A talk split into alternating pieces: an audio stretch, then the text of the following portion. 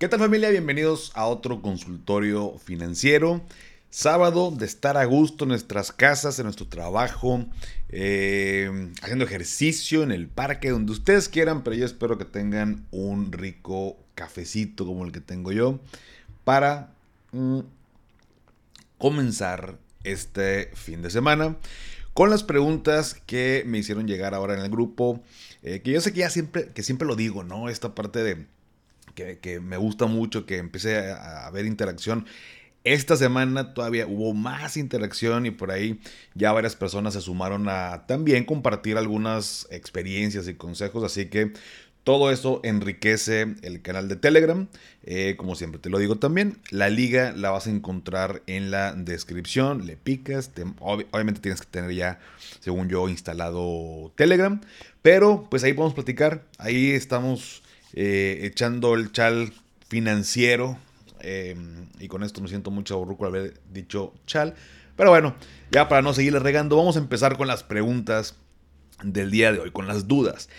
Y la primera es de Antonio y nos puso, dice, hoy en la mañana vi un video que recomendaba no hacer adelanto de pagos al crédito hipotecario si la tasa que dieron durante pandemia era menor a 10% que se recomendaba invertir esos pagos. ¿Qué opinas? Eh, y justo yo estoy en esta situación de que el crédito que me dieron fue del 8%. Muy bien. Pues mira, mi estimado Antonio, la realidad es que sería más por un tema eh, de preferencia. Definitivamente adelantar pagos a un crédito pues es bueno, pues porque pagas menos intereses. Eh, yo creo que lo que viste en el video tiene que ver más por el lado que tienes una pues, tasa de crédito bastante cómoda perdóname, una, una tasa de crédito, una eh, tasa de interés en, tu crédito bastante cómoda. Y ahorita las tasas de rendimiento de productos a plazo fijo, eh, pues están altas, están bastante atractivas y es mejor que aproveches estas tasas que, pues, eventualmente van a bajar y puedas amarrar buenos rendimientos. Pero yo creo que va más por ese lado de aprovechar las tasas de rendimiento, porque sin duda, pues es buena idea hablando de estos créditos, pues bajarle para pagar menos intereses. Perdón, ya cuando estamos hablando de los últimos años en un crédito hipotecario, por ejemplo, lo comentábamos ahí con una persona, pues no es tan relevante ya si le adelantas, porque los últimos años la realidad es que solamente estás pagando capital. La estructura de esta eh, tabla de amortización cuando yo saco un crédito hipotecario es que los primeros años, normalmente eh, eh, los primeros 5 o 7 años, son los más relevantes si tú quieres adelantar pagos en un crédito, porque ahí sí te bajan un montón de intereses. Al principio pagas, no sé, 80% intereses, 20% capital, y se va revirtiendo esa eh, proporción conforme pasa el tiempo, de tal manera que los últimos años, puro capital. Entonces ahí sí te diría, pues no, ni para qué, o sea, es, es, puro capital, o sea, como quiera lo tienes que pagar, pero ya no estás pagando prácticamente nada de intereses mejor aprovecha. Pero aquí yo creo que va más por ese lado. Creo que también es importante revisar la situación muy particular de cada uno, en qué momento del crédito estás, cuánto estás pagando, cuánto quieres adelantar eh, en cuestión de montos. Entonces, eh, ¿para qué quieres ese dinero? O sea, si lo inviertes, ¿para qué sería? ¿Tienes un objetivo? ¿A cuánto es el plazo del objetivo? Entonces, son varias cositas que hay que amarrar. Eh, sin embargo, yo no lo vería como no hagas esto, haz lo otro. Depende, pero me suena más que va por ese, por ese laredo. Vamos, más, que nada. La pregunta número dos. Eso fue para Antonio, mi estimado. Espero que te haya servido y si no, platícame por Telegram. Pero bueno, mm, vámonos con la segunda pregunta de Alan Alexis. Y dice, yo tengo tarjeta con Bancoppel. Me han ofrecido un seguro que se llama Club de Protección. ¿Qué te brindan por ser cliente de Bancoppel? La verdad no sé si contratar o no, pero estoy inclinando más a que sí. Ya leí todas las referencias, además eh, de la publicidad, y parece un buen producto a un costo bajo. La pregunta es, ¿conoces el producto? Y segunda pregunta, ¿cuál sería tu opinión? Em, mi estimado Alan, no conozco el producto, eh, me metí a investigar para poderte dar una respuesta y aquí va. Mira, todos los bancos te ofrecen seguros a bajo costo, ¿no? Que parecería que es pues, la única ventaja, porque, a ver, la suma asegurada es muy baja. Chequé la página de Coppel hablando del club de protección. Y eso de club de protección es como la rama o la línea de, seguros de Coppel.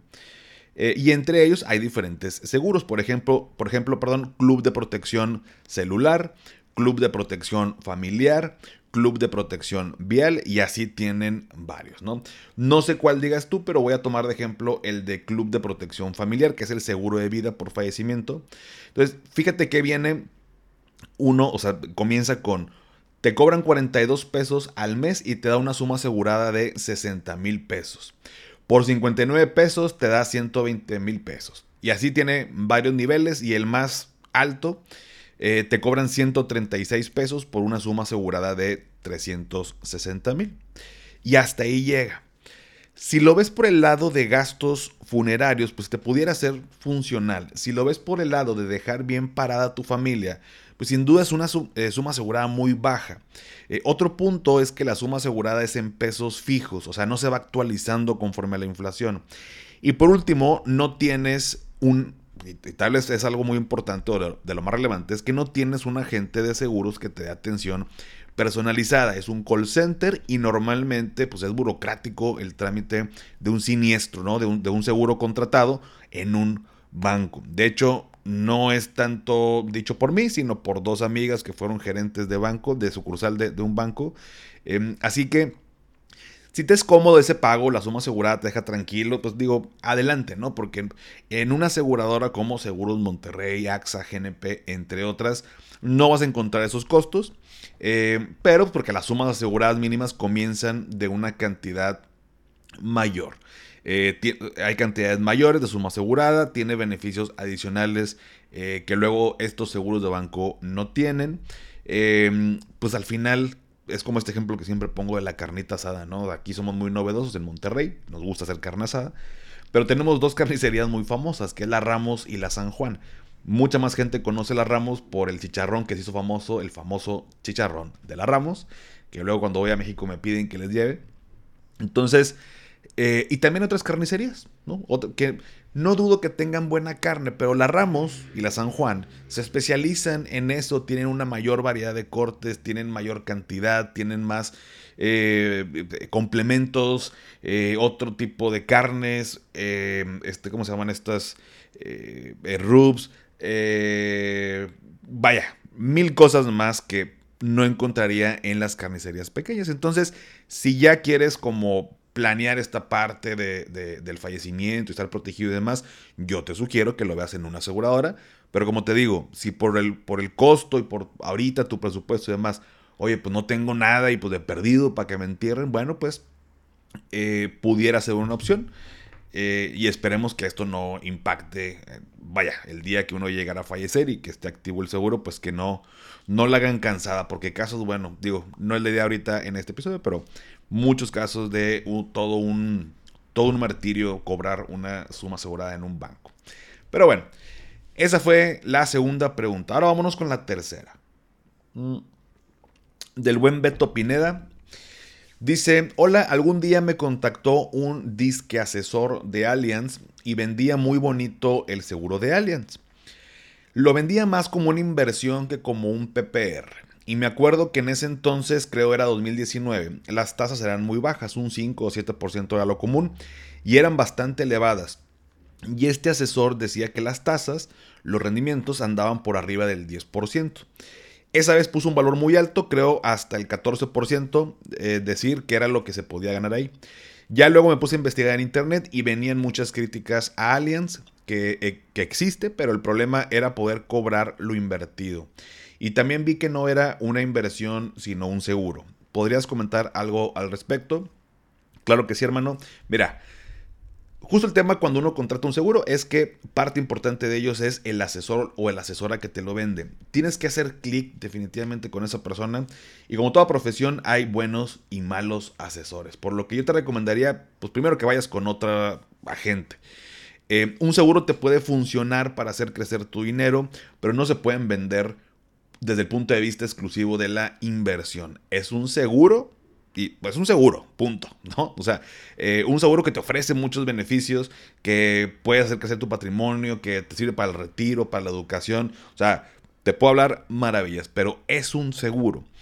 Eh, y, y el hecho de que diga es un seguro implica que cuando una persona habla de inversión, sea, si yo te digo, eh, esto es una inversión, tú te imaginas que si metes 10 mil pesos, esos 10 mil van a trabajar como en esta inversión. Y en una aseguradora pasa lo mismo, pero hay un costo de seguro. ¿Por qué? Porque estoy protegido, porque me da algo que no me dan las inversiones, que es una suma asegurada por fallecimiento e incapacidad. Entonces, si yo te vendo la idea de un seguro como específicamente es una inversión, pues luego va a haber malos entendidos, sorpresas que eh, desagradables de, oye, ¿cómo que, cómo que me cobran un seguro? Pues, pues sí, carnal, o sea, pues tienes una suma asegurada, o sea, pero quien te lo explicó, eh, o sea, la gente que está eh, eso es lo que no me gusta, fíjate. Em, colegas que están como asesores de seguros y curiosamente no les gusta ver como un beneficio, por más ilógico que esto te parezca, ¿no? Pero ver como un beneficio el hecho de, güey, tengo un producto financiero que es un PPR que para mi retiro y además estoy protegido, es algo buenísimo. Pero ellos están como, eh, no quieren decir que tiene seguro porque igual a la gente no le gustan los seguros y, le gusta, es más sexy hablar de inversión, entonces mejor te lo vendo como que es una inversión pues, para que me lo compres. No tiene sentido. O sea, hoy en día con tanta transparencia en las instituciones es muy fácil darme cuenta que es un seguro, como el buen Beto que, nos está platicando aquí.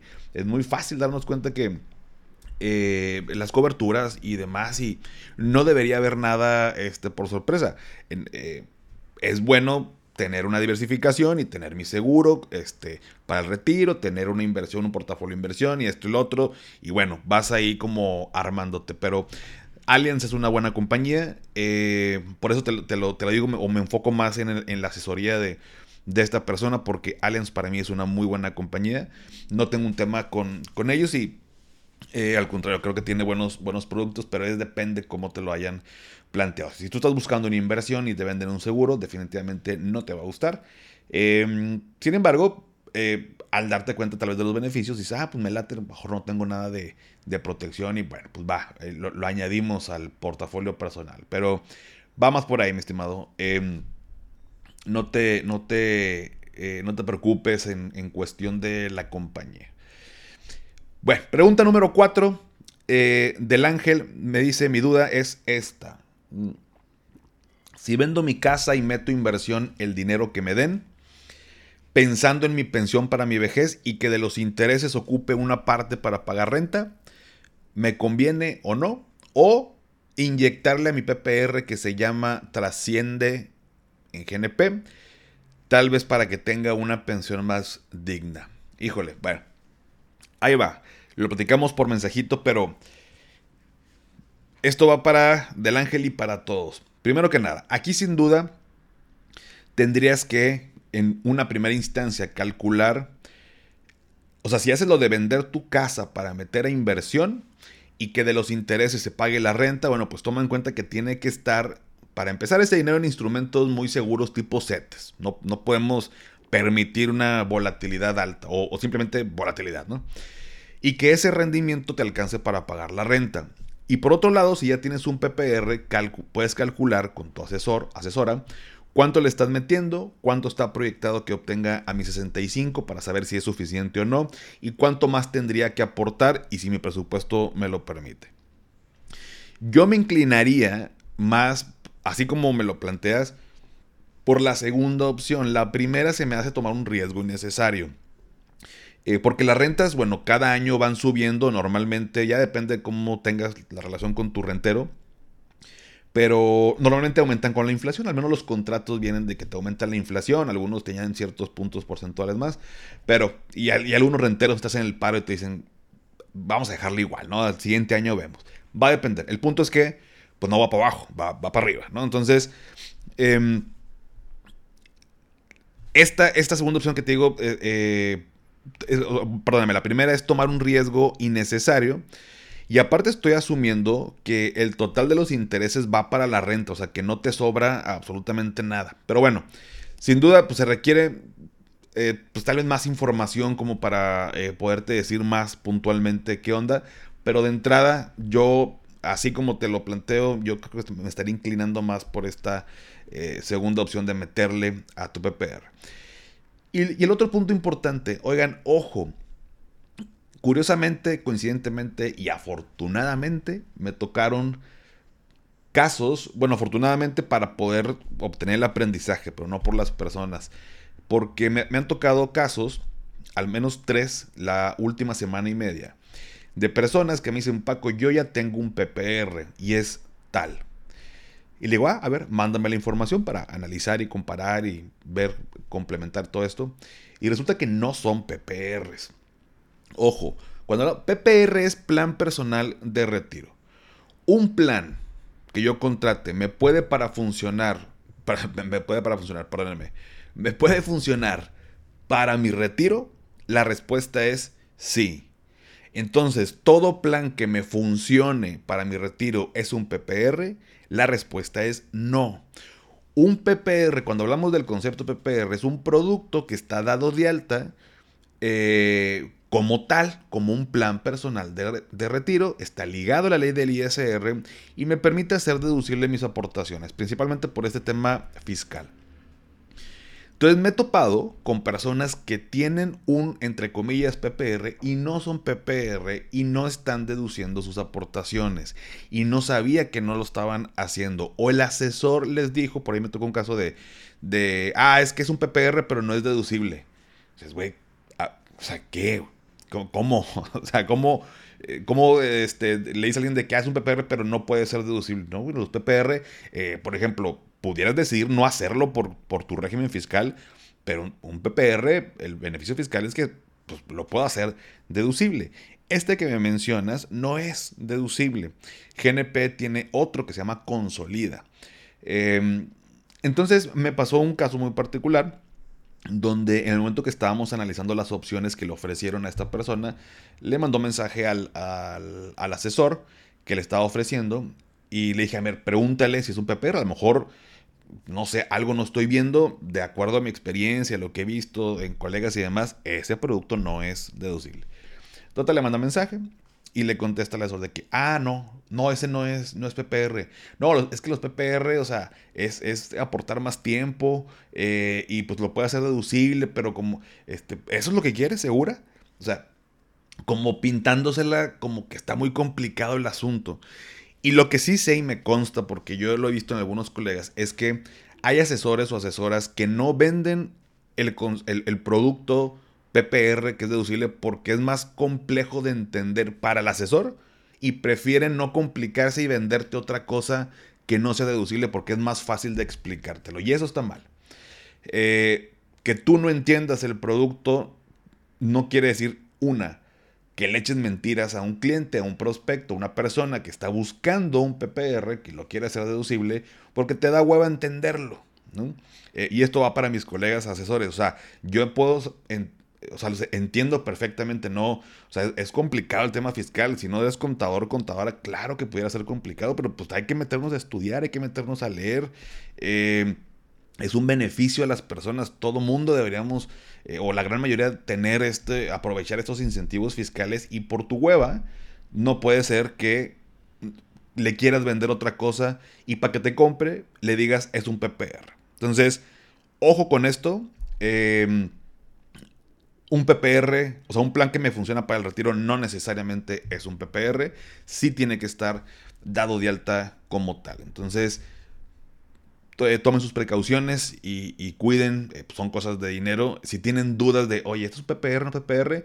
Manda el mensajito, mándame ahí en Instagram de que, oye, Paco, me ofrecieron esto. O sea, no, no, inclusive ni siquiera tienen que contratarlo conmigo. Yo, personas que me han escrito, les he ayudado de, a ver, mándame la info si, si quieres, o sea, mándamela al correo, yo te digo de que, ah, no es, no, no es. Y si no sé, pues preguntamos. O sea, aquí el punto es que nos podamos ayudar entre todos y que podamos crecer.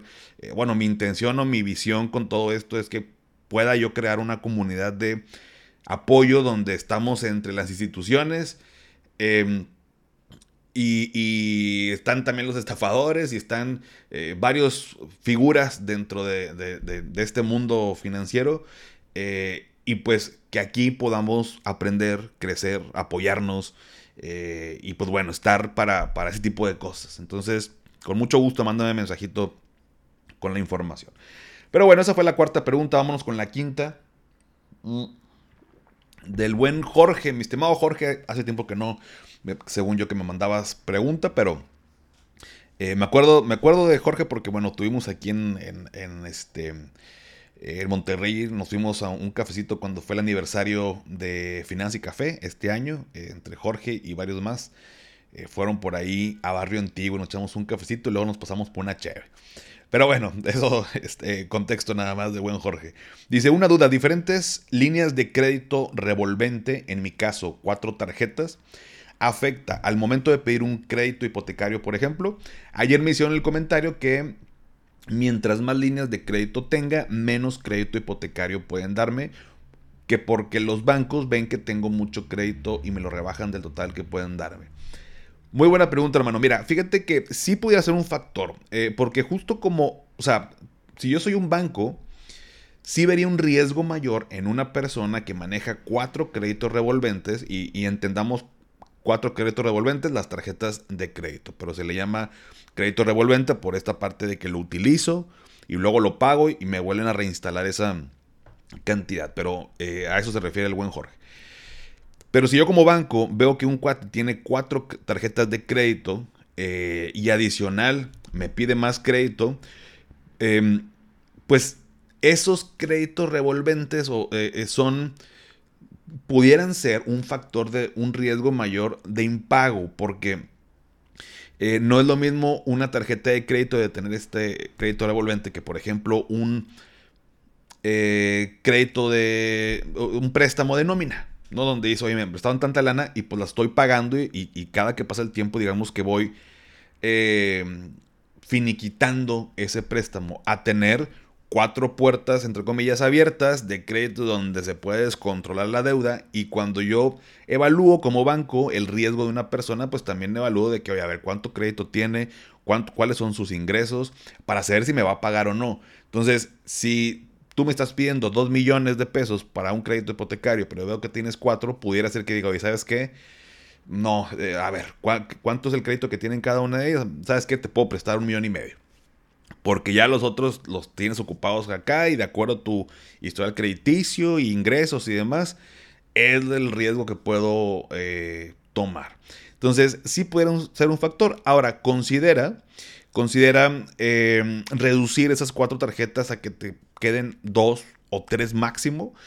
Igual platícame por qué tienes cuatro, a lo mejor son ciertos beneficios, no lo sé, pero igual considera reducirla a, dos o máximo tres.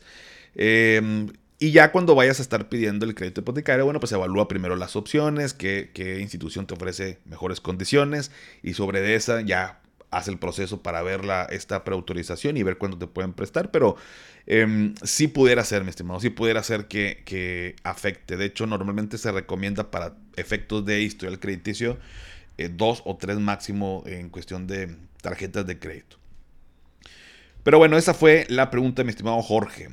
La siguiente de Corina dice que, que qué opino de Eureka Pensiones y que si asesoro en PPR. Bueno, la segunda pregunta, sí, eh, para ti, Corina, y para todos, sí, me dedico a eso. Eh, el Finanzas y Café no está enfocado específicamente a decirte, hey, yo te puedo ayudar con tu PPR, ven para acá.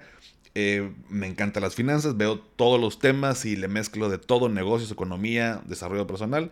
Pero de pronto cuando se presta el tema, por la fecha, por el episodio, por la pregunta, lo menciono. Así que, Corina, si tienes dudas o quieres una asesoría tú o cualquiera que esté escuchando el episodio sobre el tema del PPR.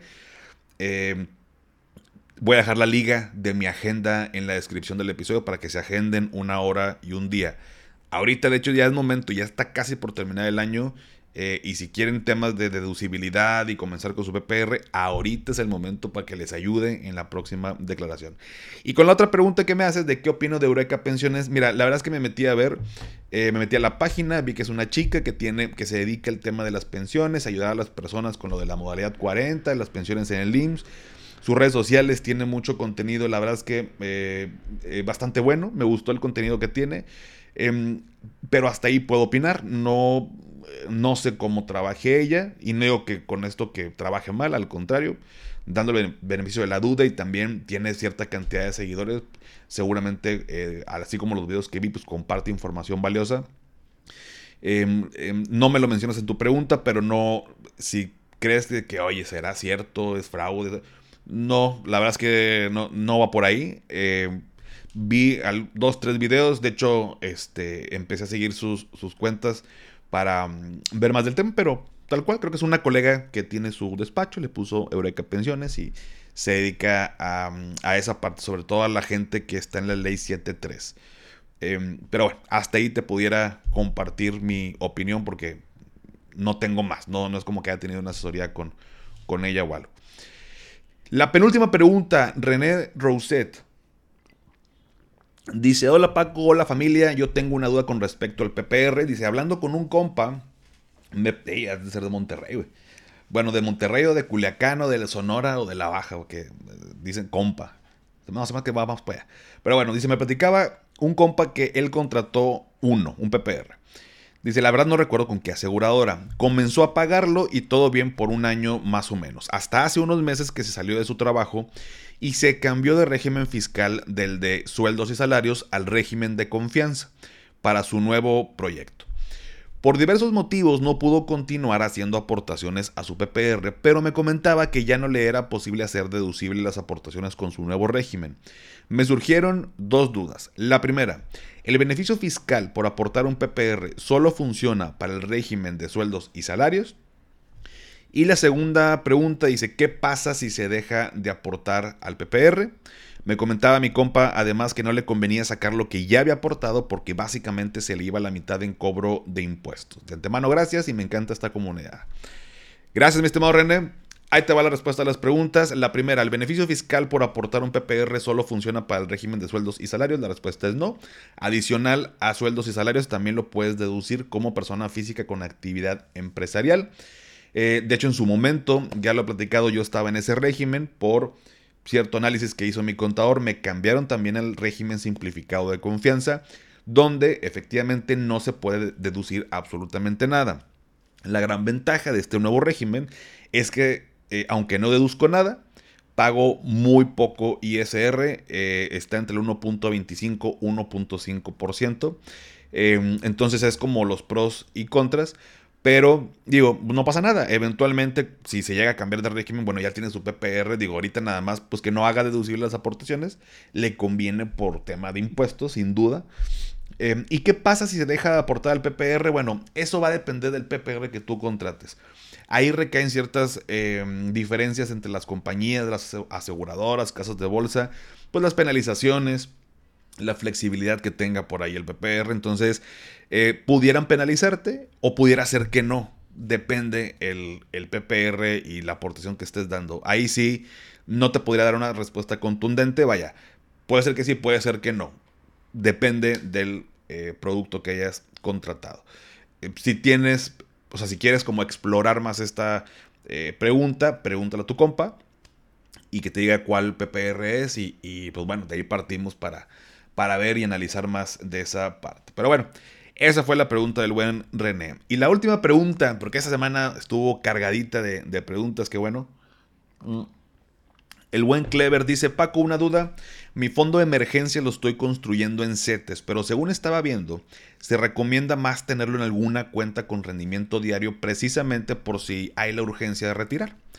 Siendo así, ¿recomiendas crear, y entre paréntesis pone, o cambiar el recurso económico a alguna de las que mencionas aquí.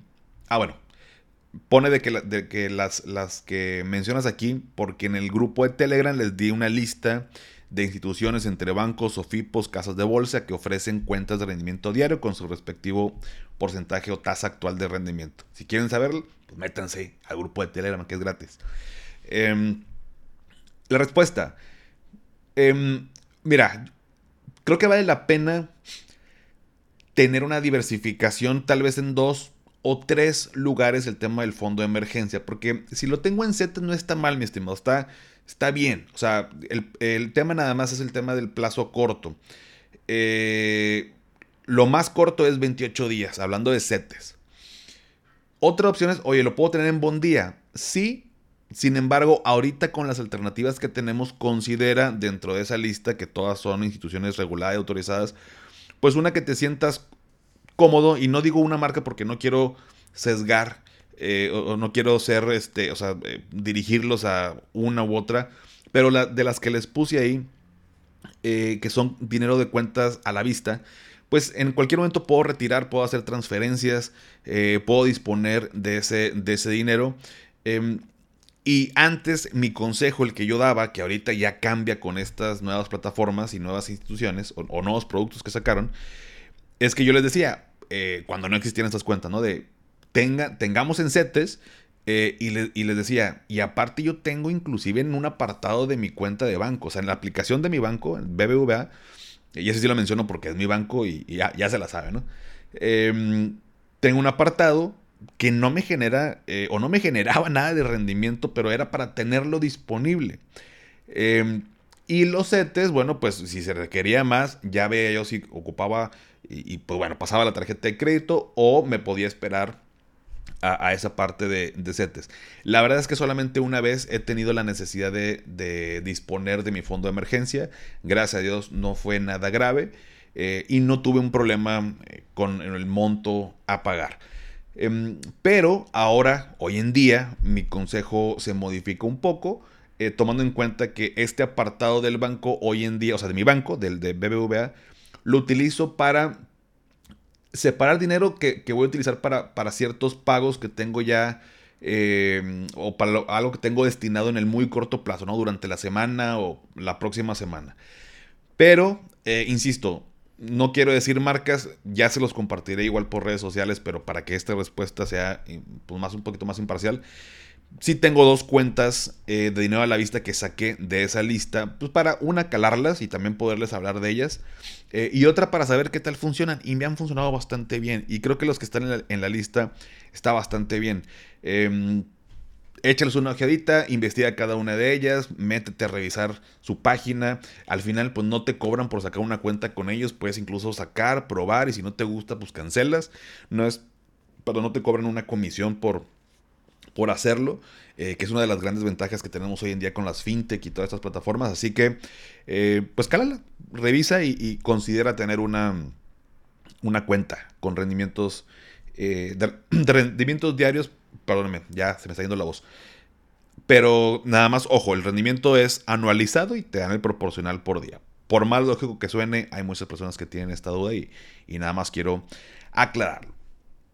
Pero bueno familia, eh, hasta aquí el episodio del día de hoy, de este sábado, de este consultorio financiero. Únete al grupo de Telegram, te dejo la liga en la descripción. Sígueme en Instagram, TikTok, Facebook, X como arroba finanzas y café. Suscríbete aquí a mi canal de YouTube que acabo de modificar la toma. Ahora me la puse un poquito más de frente. Sí, platícame qué tal te pareció. Me, hicieron la observación que como que de lado estaba medio así como que volteaba y demás. Así que, pues bueno, ya los tenemos aquí de frente. Ya veré qué pongo acá como parte del set en el fondo. Cuadrito algo ahí que se vea un poquito más más bonito. Pero suscríbete a mi canal de YouTube Finanzas y Café. Dale seguir en Spotify para que te aparezcan los episodios en automático como cada sábado. Y si todavía no has calificado el podcast en Spotify desde la app, me ayudarías muchísimo si me regalas 5 estrellas. Obviamente solo si te gusta el contenido y esto me ayuda a llegar a más personas. Y antes de despedirme, recuerda, haz lo que te haga feliz, tómate un rico café, te mando un abrazo y espero que tengas un excelente fin de semana. Hasta pronto. Lucky Land Casino asking people what's the weirdest place you've gotten lucky? Lucky? In line at the deli, I guess? Aha, in my dentist's office.